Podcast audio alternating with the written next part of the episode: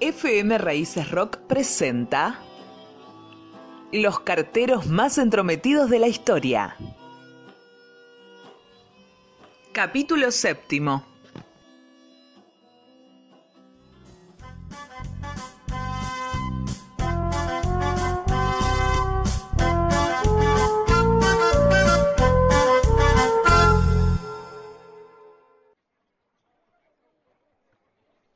Mientras Francisco de Tasis y su familia manejan el servicio en Europa, el rey Fernando II de Aragón y V de Castilla debe nombrar a alguien en la futura América.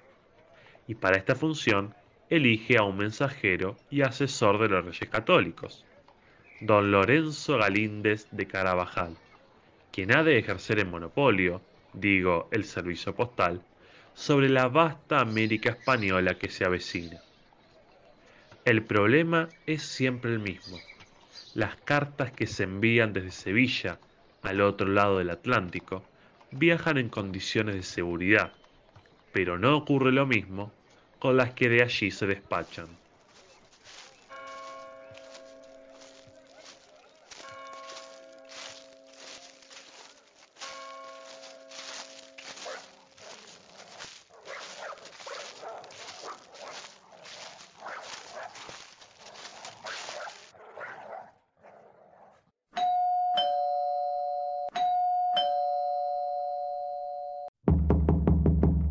Aguarde un segundo.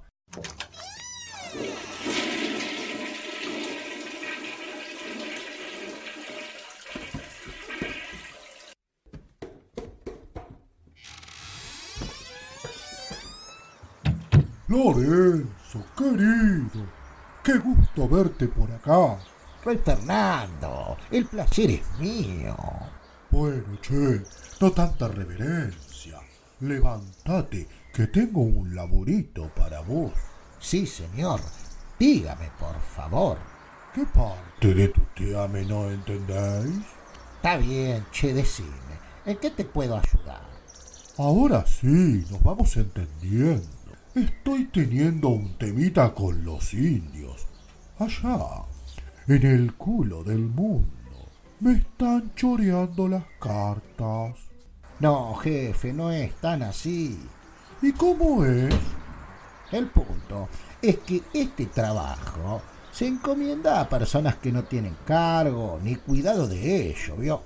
Ni son obligados de dar cuenta ni explicación alguna. Ah, bueno. ¿También van a armar un sindicato esos indios? No sé si tanto como eso, pero si por lo menos les tiramos unas zapatillas, así no corren en pata, ¿vio? Les podríamos exigir algo más. Si es por eso, métele unas sandalias. Ponele. Vos decís que se soluciona tan fácil. Podríamos decir que van a laburar más cómodos. Yo me quiero asegurar que las cartas me lleguen. Las pocas que recibí estaban mordidas. Es que muchos se espantan a los perros con las cartas. No tienen conciencia de que adentro va un mensaje importante para usted o alguna pepita, ¿vio? ¿Perro? Eso es lo que me quieren meter a mí.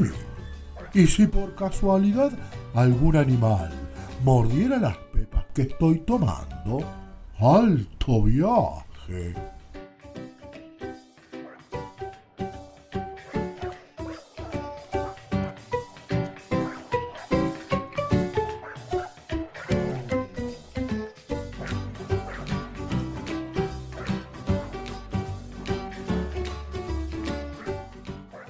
Mire, si usted me da un presupuesto, yo puedo encargarme.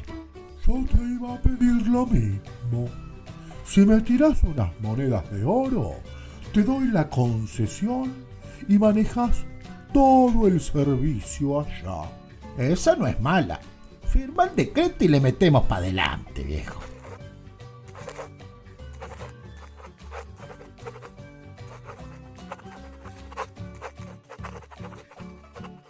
Así se sella el negocio en las Américas. Lorenzo muere en 1527, cuando aún no ha empezado la conquista del Perú, y serán sus herederos los encargados de obrar en la extensa región por los próximos 255 años. Ha sido así, el verdadero episodio del ayer. Si querés descubrir los secretos mejor guardados de estos protagonistas abnegados y en muchos casos anónimos, no te pierdas el próximo capítulo de Los carteros más entrometidos de la historia.